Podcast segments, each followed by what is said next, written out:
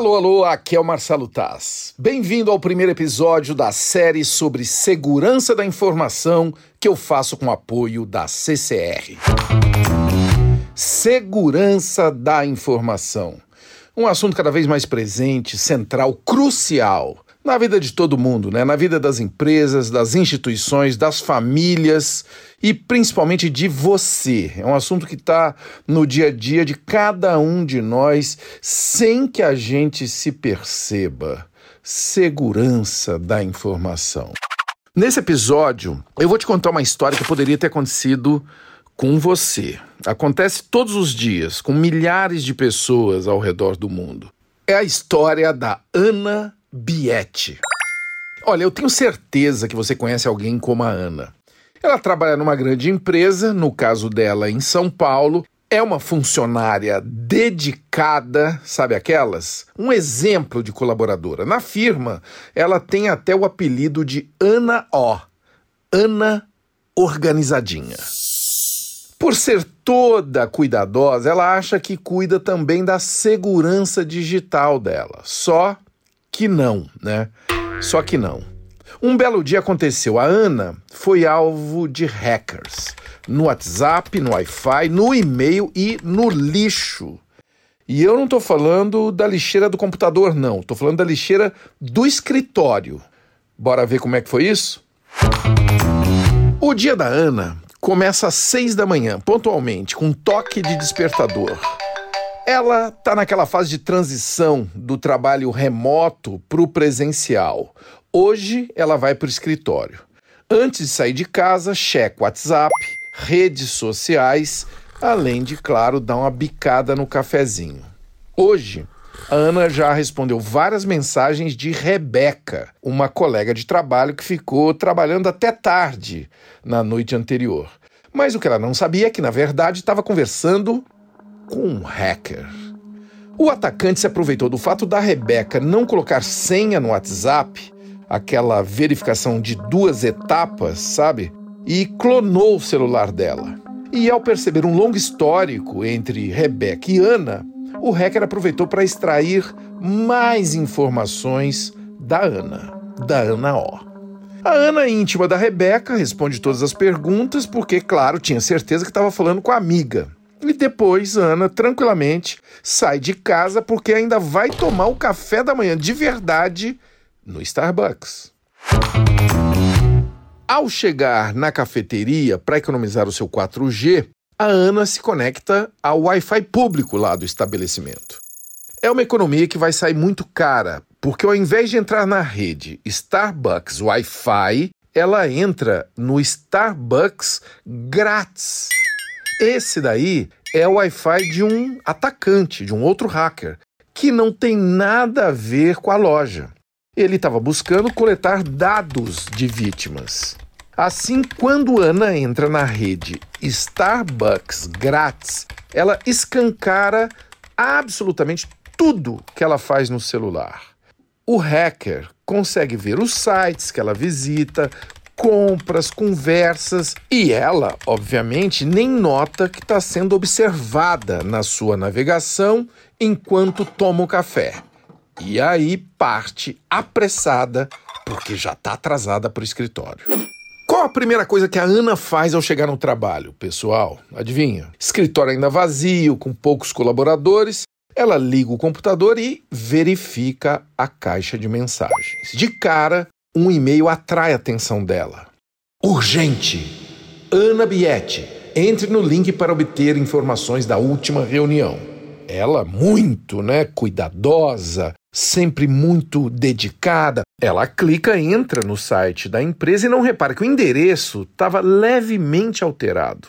Não era o domínio da organização. O domínio da empresa era mobilidade.com e o falso era mobilidades.com. Na pressa, ela não percebe aquele S a mais e entra. Lá é solicitado login e senha, ela coloca os dados, depois a página fecha automaticamente. Ela estranha, né? Ela não entendeu o que aconteceu. É, ela pensa, ah, travou, né? Travou o sistema, acontece. E chegam outras demandas, como sempre chegam, ela continua o dia e, claro, não se lembra mais daquele pequeno incidente que aconteceu no início da sua jornada. Agora na mesa, Ana nota vários relatórios antigos. E como ela não gosta de bagunça, ela amassa os papéis e joga na lixeira. Pronto, tá tudo lindo.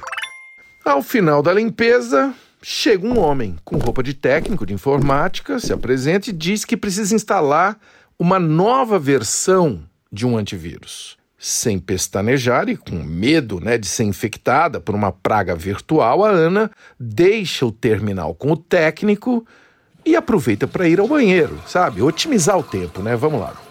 Enquanto isso, o suposto técnico instala um programa malicioso, se aproveita da ausência da funcionária e pega os papéis da lixeira. Ele é alguém interessado em roubar informações sigilosas da empresa.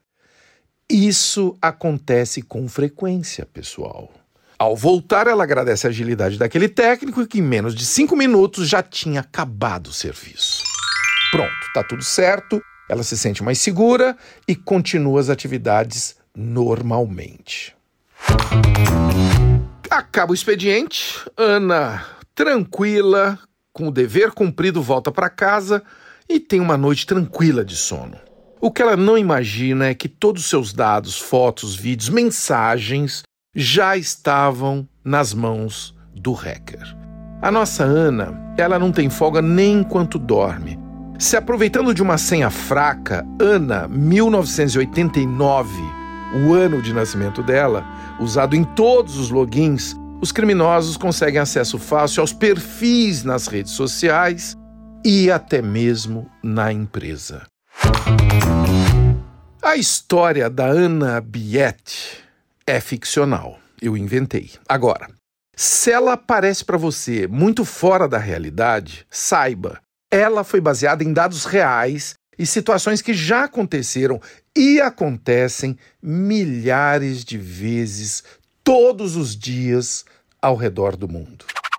Em 2019, segundo dados da Kaspersky, uma empresa de cibersegurança, o Brasil se tornou o país líder em golpes de e-mails e sites falsos. São mais de 111 milhões de tentativas de direcionar usuários para domínios fraudulentos. E para se proteger, basta tomar algumas atitudes muito simples, como adicionar os seus sites ao painel de favoritos e verificar os links antes de clicar. Muito simples isso, né? Você adiciona os seus sites no painel de favoritos, por quê? Porque você vai conferir se é aquele mesmo o seu site e ainda assim pode verificar qualquer link que receba antes de clicar. O relatório de ameaças à segurança na internet de 2018 aponta que o Brasil é o sétimo país com mais invasões de hackers. O clone de celulares, conhecido tecnicamente como SimSwap, é uma dessas maneiras de invasão. Até as mais altas autoridades da República já foram vítimas. Você leu, né?